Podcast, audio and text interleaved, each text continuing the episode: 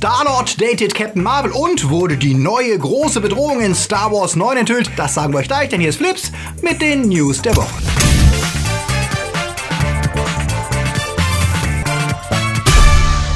Die Themen der Woche. Trailer Overkill. Kitty Pride vs. Star-Lord. Was wird aus Fox unter Disney? Netflix spricht Deutsch. C3PO trollt die Fans. Star Trek Discovery ist nicht Kanon. Fortsetzung für und täglich grüßt das Murmeltier. Und was taugt Alita Battle Angel? Flips wird im Februar unterstützt von unseren Flips Guardians. Kati Uzumaki, Toni Barth, Sterntor 1, Derby, Christi, Altair und wir, Dominik Richter, Silko Pillasch, Luca Kamens, Sepp Kerschbaumer, Akoya, Anja Scholz, Onno Treibholz, Daniel Schuh, Marc-André Schreiber, JFK Faker, der Twaslöper und T-Unit CB. Ein großer Dank geht auch an unsere Flips Junior Guardians. Vielen Dank für euren Support. Wenn ihr auch unter der Woche keine Flips News verpassen wollt, dann folgt uns auch auf Twitter, Facebook oder Instagram. Denkt dran, ihr könnt uns helfen, dass wir dieses Jahr die 100.000 Abos knacken, aber das schaffen wir nur mit der vereinten Flipsy Hippo Wombat Gang. Jedes Abo, jedes Teilen und jede Weiterempfehlung hilft, damit wir dieses Ziel gemeinsam erreichen. Danke schon mal im Voraus. Trailer Time. Nachdem der Januar überstanden ist, kommt langsam wieder Leben in die Filmwelt, auch wenn der Super Bowl letzten Sonntag in der Hinsicht etwas enttäuschte. Jeff Bridges Big Lebowski Tease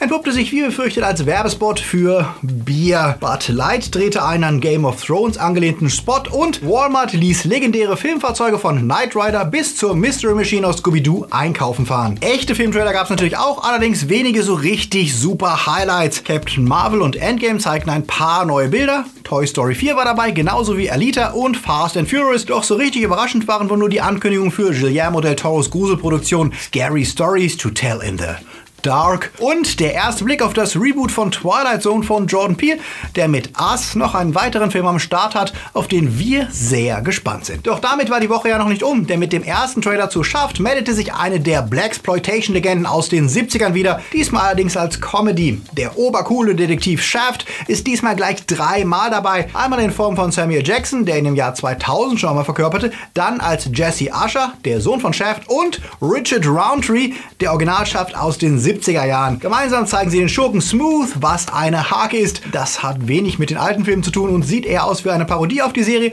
aber könnte dank der Besetzung dennoch Spaß machen. Und das war noch nicht alles, denn die creepige Neuverfilmung des Stephen King-Klassikers Kuschhof der Friedeltiere, äh, Friedhof der Kuscheltiere meldete sich mit einem zweiten Trailer und der ist wohl der schlimmste Albtraum von Eltern und Katzenfans. Und dann war da noch der erste Trailer für das Remake von Child's Play alias Chucky die Mörderpuppe. Der zeigte Chucky nicht, aber jede Menge von dem, was der Good Guy so anstellt. Und wenn es bei dem angekündigten R-Rating bleibt, dann könnte das Ganze ja vielleicht sogar gut werden. Auch wenn keiner der bisherigen Macher der Chucky-Serie involviert ist. Denn die haben ja gerade angekündigt, dass sie eine Child's Play-Fernsehserie für den Sender Sci-Fi entwickeln. Und die soll die Story der bisherigen Filme in acht Folgen fortführen. Mörderpuppen, Overkill, da fehlt eigentlich nur noch das Crossover Chucky vs. Toy Story. Welchen der kommenden Filme seid ihr gespannt? Sagt es uns in den Kommentaren. Netflix verstärkt sein Engagement in deutschen Produktionen. Deutschland, Österreich und die Schweiz die sogenannten Dachländer sind wichtige Märkte für alle Medienanbieter. Netflix gehört zu den ersten, die mit Serien wie Dark auf gewohnt hohem Niveau deutschsprachige Serienkost produzieren ließen und mit Dogs of Berlin noch einmal erfolgreich nachlegten. Doch bei Serien alleine soll das nicht bleiben. Jetzt berichtet der Hollywood Reporter, dass sie auch drei Spielfilme in Auftrag gegeben haben. Dabei setzen sie auf bewährte Talente. Tom Tückwas X-Films wird die Jugendstory Izzy und Ozzy produzieren. Ufer Fiction setzt auf David Cross und Frederik Lau in der Immobilienmarkt-Satire Betongold und die Macher von Der Club der Roten Bänder und Stark werden das übersinnliche Sozialdrama Freaks produzieren. Gedreht wird fix, denn schon 2020 sollen alle drei Werke auf Netflix zu sehen sein. Was haltet ihr von deutschen Filmen auf Netflix? Wollt ihr mehr lokale Produktionen sehen oder schaut ihr lieber Hollywood-Ware? Sagt es uns in den Kommentaren. Tales from the Streaming Wars. Diese Woche geht es mal wieder um Disney und den fast abgeschlossenen Fox-Deal. Denn auf Seiten von Fox macht sich langsam die Angst breit, wie der Hollywood Reporter berichtet. Bei den Angestellten von 20th Century Fox liegen die Nerven blank, denn alle rechnen mit einer riesigen riesigen Entlassungswelle, sobald die Zusammenführung der beiden Studios beginnt. Intern wird das Ganze wohl als D-Day bezeichnet, was militärisch für den Tag eines Angriffs steht, aber eben auch für Disney Day. Und dann könnten bis zu 4000 Mitarbeiter ihren Job verlieren. Studios werden zwar regelmäßig von größeren Unternehmen aufgekauft, wie Viacom, Sony und Co., aber erstmals wird eines der großen sechs Hollywood-Studios ein anderes übernehmen. Und nachdem Disney mit Einsparungen von 2 Milliarden rechnet, ist es klar, dass Köpfe rollen werden. Nicht nur bei der Produktion selbst, sondern vor allem auch im Marketing, Home Entertainment und und im Vertrieb. Im Gegensatz zur Übernahme von Marvel, Pixar und Lucasfilm, die alle im Wesentlichen als eigenständige Firma unter Disneys Aufsicht weitergeführt werden, ist das bei Fox wohl nicht so einfach. Denn Fox produziert nicht wie diese drei eine spezielle Art von Film, sondern steht in direkter Konkurrenz zu Filmen, was Disney macht. Und diese Eigenständigkeit wird wohl nicht bleiben. Das Fox-Logo werden wir wohl weiterhin vor Filmen sehen, aber es wird nur noch eine Marke von Disney sein, wie Touchstone oder Buena Vista. Und der Output pro Jahr wird wohl auch gedrosselt. Statt wie bisher 12 bis 14 eigene Filme wird es unter Disney nur noch 4 bis 5 Filme unter dem Fox-Logo geben. Für die Angestellten bleibt es zunächst also eine Zitterpartie, denn Experten sagen voraus, es könnte Monate bis Jahre dauern, bis die Integration beider Studios völlig abgeschlossen ist und eines der traditionsreichsten Studios Teil des Disney-Konzerns wird. Hat Star-Lord was mit Captain Marvel? Okay, wirklich viel Neues hat der Super Bowl-Trailer ja nicht verraten, aber er beflügelte zumindest einige Spekulationen. Da zu sehen ist, wie Captain Marvel, alias Verse, wie sie die Kree nennen, ihren Helm aktiviert, fiel einigen Fans auf, dass das erstaunlich ähnlich aussieht wie die Art, wie Star-Lord seinen Helm aktiviert. Und die Frage, ob da vielleicht dieselbe Technologie hintersteckt. Immerhin erwähnt Star-Lord ja im ersten Guardians of the Galaxy, dass ein Kree-Girl mal versucht hätte, ihm das Brustbein rauszureißen, weil es ihn beim Fremdgehen erwischt hat. Könnte es also sein, dass Star-Lord mal was mit Captain Marvel hatte? Die Timelines und die besonderen Fähigkeiten von Carol Danvers, die ja nicht in normaler Geschwindigkeit altert, könnten das zulassen. Und ja, es könnte tatsächlich für ein paar coole Momente sorgen, wenn sich die beiden dann in Avengers Endgame wieder über den Weg laufen. Awkward. Star Wars brachte ja auch zum Super Bowl wieder kein Trailer, kein Teaser und keine Namensverkündung. Kein Wunder, dass die Fanbase rotiert und selbst Reddit-Gerüchte wie die Behauptung, Episode 9 würde Balance of the Force heißen, ernsthaft diskutiert werden. Passt es, dass sich C3PO-Darsteller Anthony Daniels seit Tagen einen Spaß draus macht, die Fans zu trollen, indem er sehr kryptische Andeutungen twittert. Nachdem er erst vor kurzem verkündet hat, er habe seinen letzten Drehtag für Episode 9 gehabt und sich bei J.J. Abrams und Kathleen Kennedy bedankte, ließ er dem in den folgenden Tagen weirde Messages folgen. Etwas Großartiges würde durch Zeit und Raum auf uns zukommen, um alle Menschen mit seiner Botschaft zu erreichen. Sollen wir Angst haben? Die Fans dachten natürlich sofort an Trailer oder Titel, doch Daniel twitterte kurz darauf, sie legen alle falsch, bis auf einen. Es wäre kein Titel oder Trailer, gefolgt von einem Yoda-esken Dranbleiben, ich werde. Dann folgte, er müsse sich ausruhen, ehe er auseinanderfalle, aber da käme eine Nachricht von T, R, A, V, das Signal bricht ab und seitdem häufen sich die Spekulationen, was er meint. Wofür steht TRAV? Könnte es doch etwas mit Episode 9 zu tun haben? Wird das Holiday Special endlich auf Blu-ray veröffentlicht? Kommen die alten Filme wieder ins Kino? Oder gibt es eine Neuauflage der Droids Animationsserie unter der Regie von Bumblebee-Regisseur Travis Knight? Oder ist die Nachricht, von der er spricht, der Hilferuf, den die Resistance am Ende von Episode 8 ins Weltall gefunkt hat? Steht TR für The Resistance? Wir vermuten ja mittlerweile wirklich nur Getrolle von Daniels, der sich anscheinend an seinem Kollegen Mark Hamill orientiert, der es immer wieder schafft, die Fans in kryptischen Infos zu ködern, um sich dann darüber lustig zu machen. Erst neulich twitterte er auf die häufigsten Fragen, ob er als Force-Geist wiederkäme oder Rays Vater sei oder ob Chewbacca eigentlich Veganer wäre, mit seiner Standardantwort, wenn ich irgendetwas leaken würde, würden sie mir den Kopf abhacken und ihn mir ins Gesicht werfen. Moment. Wir spekulieren dann mal fleißig weiter und fragen uns, was an den aus angeblich seriösen Quellen stammenden Behauptungen von Screen Rant dran ist, die berichten, dass Kylo nicht der Hauptgegner in Episode 9 wird, sondern dass eine viel größere Bedrohung aus einer unerforschten Gegend namens The Beyond auf die Galaxis zukäme, dass die Knights of Ren dort auf einer Mission gewesen und deswegen in Episode 8 nicht vorgekommen sind und dass die Bedrohung so groß ist, dass sich Rey und Kylo Ren zusammentun müssen, um sie zu besiegen. Ja, The Beyond könnten die legendären unerforschten Regionen sein, die schon immer früher genannt wurden und aus der auch Thrawn stammt und angeblich auch Snoke. Ich bin ja immer sehr skeptisch, wenn ich sowas höre, weil sich vieles einfach nach Wunschdenken von Fans anhört, die immer noch am alten Extended Universe hängen. Aber trotzdem ist es nicht unwahrscheinlich, dass Rey und Kylo in irgendeiner Form zusammenarbeiten müssen. Was sind eure Theorien? Sagt sie uns in den Kommentaren.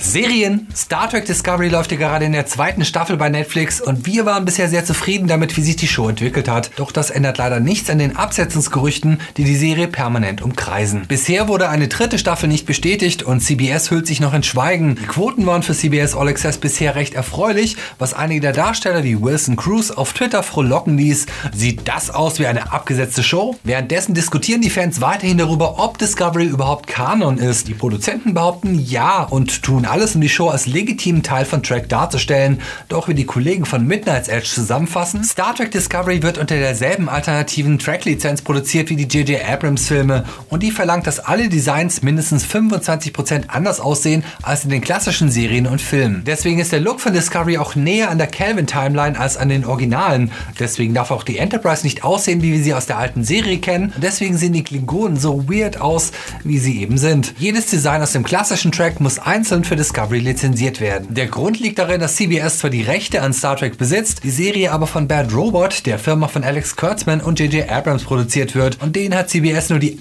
alternative Lizenz gegeben, weil sie die Merchandising-Rechte für das klassische Star Trek selbst auswerten möchte. Rechtlicher fucking Bullshit, der auch dazu führt, dass die Prime-Timeline nicht identisch ist mit dem Star Trek-Kanon der alten Filme und Serien, was auch bedeuten wird, die neue Picard-Serie spielt nicht im selben Universum wie Next Generation, was vermutlich auch der Grund ist, warum von der alten Crew keiner auftauchen soll. Sowas passiert, wenn Geschäftsleute und Rechtsanwälte entscheiden, was Kreative machen dürfen. Wir hoffen trotzdem mal das Beste für beide Shows, denn wir sind einfach froh, Track wieder auf dem Bildschirm zu haben. Und wir freuen uns über die coolen Promos zu Discovery, in denen die Cast für die Show Carpool Karaoke eine Ode an Nerds singt, zur Musik des Musicals Red. Game of Thrones nähert sich dem Finale und das bedeutet, das Marketing läuft wieder an. Nach dem kryptischen Teaser neulich gab es diese Woche neue Fotos und neue Spekulationen. Besonders das Bild von Jamie Lannister, der in der Serie ja zuletzt nach Norden unterwegs war und Cersei zurückließ. Auf dem Foto trägt er jetzt die Uniform der Nordarmee, was natürlich die Frage aufwirft, warum? Hat er sich tatsächlich bis in den Norden durchgeschlagen? Kämpft er an der Seite von Danny und John? Versucht er sich nur anzupassen, um nicht aufzufallen? Und was haben die innigen Blicke zu bedeuten, die sich Jon Snow und Daenerys zuwerfen? Hm. Die Antworten darauf gibt es dann im April, wenn die letzte Staffel startet. Die Comic-Adaption Umbrella Academy startet in der kommenden Woche auf Netflix und verspricht einen wilden Mix aus X-Men und Kingsman. Kein Wunder, dass die Stars derzeit auf Promotour sind. Doch einer der Stars, Alan Page, die auch schon als Kitty Pride bei den X-Men mitmischte, nutzte ihren Werbeauftritt, um über Wichtigeres als Serien zu sprechen. In einem emotionalen Ausbruch bei Stephen Colbert geißelte sie die homo- und transphobe Politik der Trump-Regierung, die Menschenleben in Gefahr bringen würde durch aktive Diskriminierung und Förderung queerfeindlicher Organisation. Und nachdem ihr Auftritt viral ging, legte sie diese Woche nochmal nach. Gegen Superheldenkollegen Starlord alias Chris Pratt. Der ist ja extrem religiös und nutzt jede Gelegenheit von seinem Glauben zu erzählen, den er in der streng konservativen Hillsong Promi-Kirche auslebt. Die Kirche, die sich besonders an Stars wie Pratt oder Justin Bieber ranschmeißt, ist berüchtigt für ihre radikale Anti-Abtreibungshaltung und Unterstützung von Umerziehungsprogrammen für Schwule und Lesben. Als Chris Pratt jetzt bei Colbert von seinem Glauben schwärmte und seine biblische Diät anpries, konnte sich Alan Page nicht zurückhalten und twitterte, okay, aber wäre ja mal nett gewesen, wenn du auch mal seine berüchtigte LGBTQ-feindliche Kirche angesprochen hättest. Pratt, der nicht nur Star-Lord spielt, sondern gerade auch als Emmet in Lego Movie 2 zu hören ist, hat sich dazu erwartungsgemäß nicht geäußert. Wahrscheinlich betet er gerade für Pages Seele. Alles wiederholt sich bei Games, wenn wir wieder und wieder gegen den Levelboss antreten, bis wir endlich kapiert haben, dass wir ihm links hinters Ohr schießen müssen, um ihn zu schwächen. Da passt es, dass ein Spiel diesen dauernden Wiederholungen aus Spielen ins narrative Zentrum stellt. Ein Sequel zu und täglich grüßt das Murmeltier. Groundhog Day, wie der Vater so der Sohn, ist ein PlayStation VR-Game, in dem der Sohn von Phil Collins zurück in Puxatawny ist und ebenfalls in einer Zeitschleife feststeckt. Das Spiel hat eine eher schlichte Grafik und verspricht uns, dass wir ebenfalls einen Tag immer wieder und wieder und wieder durchleben müssen, bis wir alles perfekt hinbekommen und das mit VR-Brille auf. Klingt zumindest wie eine skurrile, witzige Idee und solange es die Fortsetzung nur als Game und nicht als Film gibt, könnte es ja tatsächlich spannend werden.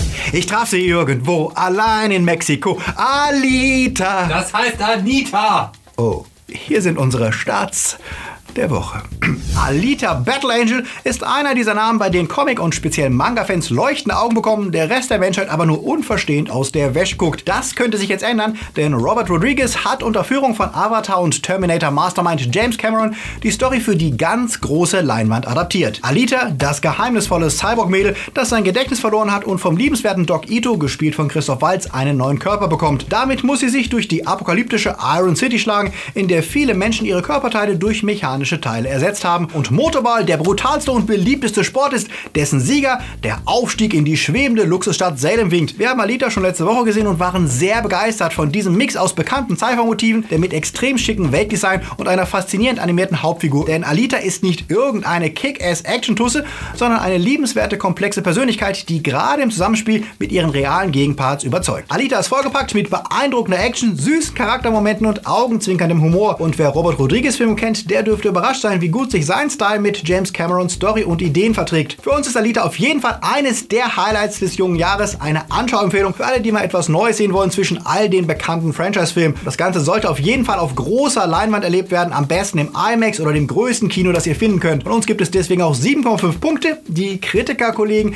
sind zwar auch positiv gestimmt, aber kritischer, sie geben nur 6 Punkte im Schnitt für Alita Battle Angel. Der Club der Roten Bänder war eine der Erfolgsserien für Vox und viele Fans der Krankenhausstory um schicksalsgeplagte Kids waren traurig von ihren Lieblingen Abschied nehmen zu müssen. Und die sind es jetzt auch die Zielgruppe des Kino-Prequels, das die Vorgeschichte zur Serie erzählt. Wer die Serie nicht gesehen hat, der sollte den Film allerdings meiden, denn die Story füllt zwar einige Wissenslücken, hat aber nicht substanziell viel Neues beizutragen und dürfte allen, die nicht wissen, wie es weitergeht, vermutlich wenig zu bieten haben. Schauspielerisch und handwerklich ist das Ganze ebenfalls auf dem Niveau einer Serienfolge mit dem gewohnt breit gezeichneten Figuren plus Jürgen Vogel als prominenten Neuzugang. Kritik ist sich einig, für Fans sehenswert, für alle anderen eher nicht. Happy Death Day war ja eine der positiven Horrorüberraschungen 2017. Die Mischung aus Scream und und täglich grüßt das Murmeltier war deutlich origineller, als man es erwarten durfte und punktete zudem mit sehr sympathischer Besetzung, allen voran Jessica Roth als Tree.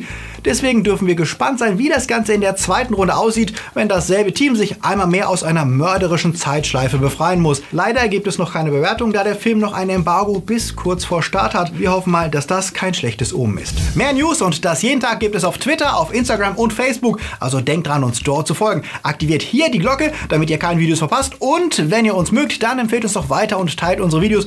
Das hilft uns, damit die Flipsy Hippo Wombat Gang größer wird. Und falls ihr es verpasst habt, im Video vom Freitag haben wir euch verraten, was ihr über Shazam wissen solltet, bevor der Film kommt. Dank geht nicht nur an alle, die uns zuschauen und die die Werbung nicht überspringen, sondern auch an alle, die uns aktiv unterstützen, damit Flips überhaupt existieren kann. Unsere Guardians, die Junior Guardians und die Flips Time Lords, die ihr hier seht, sie helfen uns in diesen werbeschwachen Zeiten und über das ganze Jahr Flips zu machen, genau wie die Patreons und Padawans. Deswegen danke. Und auch du kannst deinen Namen hier lesen, wenn du regelmäßiger Förderer wirst. Wenn du Flips supporten willst, dann check unseren Patreon und werde Teil der Gang, die auch Zugang zu Bonusmaterial und Live-Podcasts und mehr hat. Oder lasst uns einmalig und unverbindlich ein Trinkgeld per PayPal da. Denkt dran, wenn jeder, der dieses Video sieht, nur einen Euro geben würde, dann wären wir für Flips für das komplette Jahr finanziert. Also Flips mit. Die Links sind wie immer unten in der Beschreibung. Und während in Berlin die Berlinale tobt, sind wir beide in den Startlöchern für die VidCon. Es lohnt sich also ab Donnerstag unsere Insta-Stories im Auge zu behalten, wenn wir uns von dort melden. Euch wünschen wir jetzt aber erstmal einen wunderbaren Sonntag mit coolen Filmen, Serien oder Games. Und denkt dran, seid nett zu anderen, auch wenn sie andere Dinge mögen als ihr selbst. Bis nächste Woche. Läuft.